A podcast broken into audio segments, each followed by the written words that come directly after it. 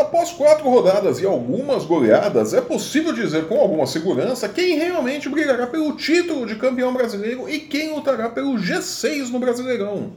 Pela Copa do Brasil, a semana é decisiva para o Corinthians, que não vence há quatro jogos e precisa de um triunfo no Itaquerão sobre o Vitória para seguir vivo na competição e ir com a moral alta para o derby contra o Palmeiras no próximo domingo. Eu sou o Flávio Soares e estas são as minhas caneladas para o ganhador.com.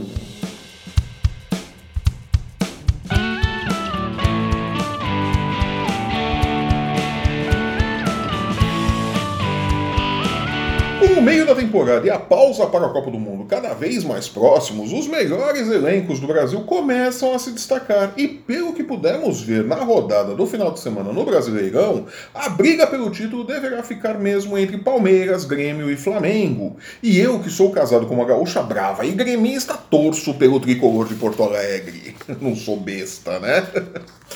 Disparado visitante mais indigesto da temporada, o Palmeiras não tomou conhecimento do bom toque de bola do Atlético Paranaense no domingo e passou por cima do time dirigido pelo moderno Fernando Diniz. Nada a chorar. O Furacão não é um time que briga pelo título e a derrota para o Palmeiras é normal. Vai lutar com méritos por uma vaga entre os seis primeiros. Para o Palmeiras, a má notícia é a nova lesão de Moisés e o terceiro cartão amarelo de Felipe Melo. Ambos ficam fora do clássico contra o Corinthians neste domingo. O Flamengo, depois dos eventos do Aeroporto Gate, quando o time foi cobrado e alimentado com pipocas por uma parte mais revoltada da torcida, deu a volta por cima, lidera o Brasileirão e começa a jogar o futebol de gente grande, com Lucas Paquetá e Vinícius Júnior sobrando em campo. Se conseguir se manter assim até o final da temporada, vai brigar pelo título até a última rodada do Brasileirão. Já o Grêmio encontrou seu ritmo no Brasileirão e depois de flertar com o rebaixamento no Campeonato Gaúcho, antes, evidentemente, de levar para casa o título de campeão estadual, voltou a jogar o futebol mais bonito do Brasil e com um baile de Arthur, Maicon, Everton e Ramiro, surrou no último domingo com o balido Santos de Jair Ventura, que ganhou o apoio do Comitê de Gestão do Santos em defesa de sua permanência no clube. O conselho irá cobrar sim o presidente José Carlos Pérez por conta do modo como vem gerenciando o combalido departamento de futebol do Santos, desde que foi eleito. Palmas para o conselho, que protege o técnico e vai cobrar a quem de direito.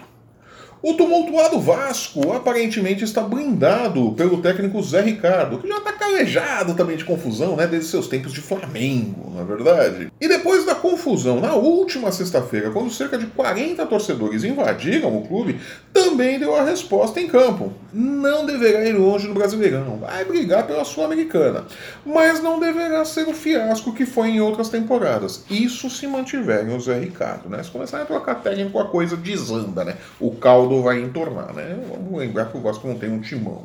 O torcedor corintiano, por sua vez, teve um verdadeiro choque de realidade no domingo, né, quando o Alvinegro não passou de um empate com o fraquíssimo Ceará. É, corintiano, a realidade é dura, mas é essa. O Fábio Carilli faz milagre com o que tem em mãos.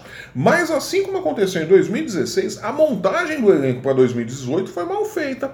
E o timão, bem mais fraco que sua versão de 2017, que ganhou o Paulista, ganhou o Brasileirão, vai brigar pelo G6 6 nessa temporada e mais nada. Tem ainda nesta semana um adversário indigesto para a Copa do Brasil, o Vitória, e pode sim ser eliminado da competição em casa, de novo. E na Libertadores, embora dependa apenas de si, é dos times brasileiros o que tem mais chances de fazer companhia ao Vasco no cantinho dos eliminados na fase de grupos.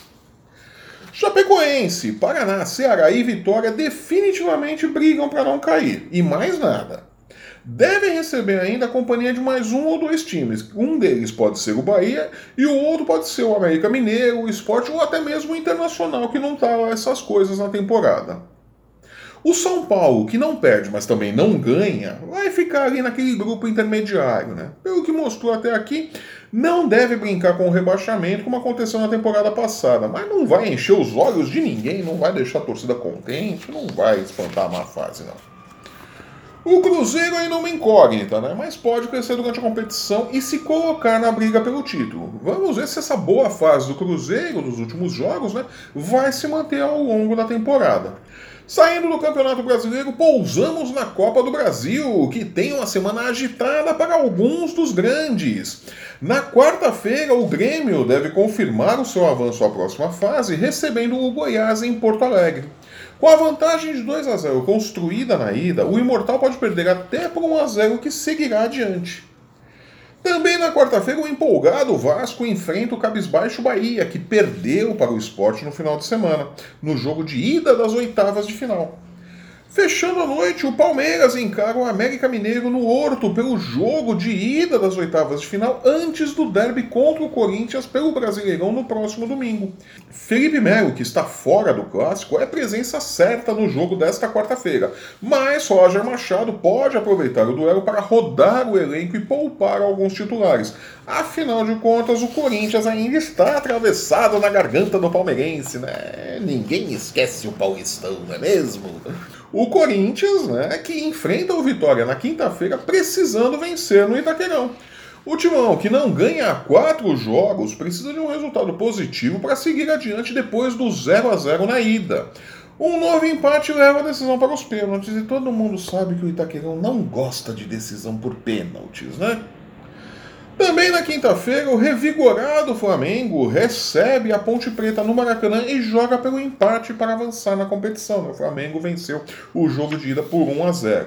Já o Santos faz o seu primeiro jogo contra a Luverdense na Vila Belmiro, sob os efeitos da ressaca da goleada diante do Grêmio. E por mais que o Conselho dê seu apoio à comissão técnica, mais um resultado ruim poderá por fim a era Jair Ventura na Vila Belmiro.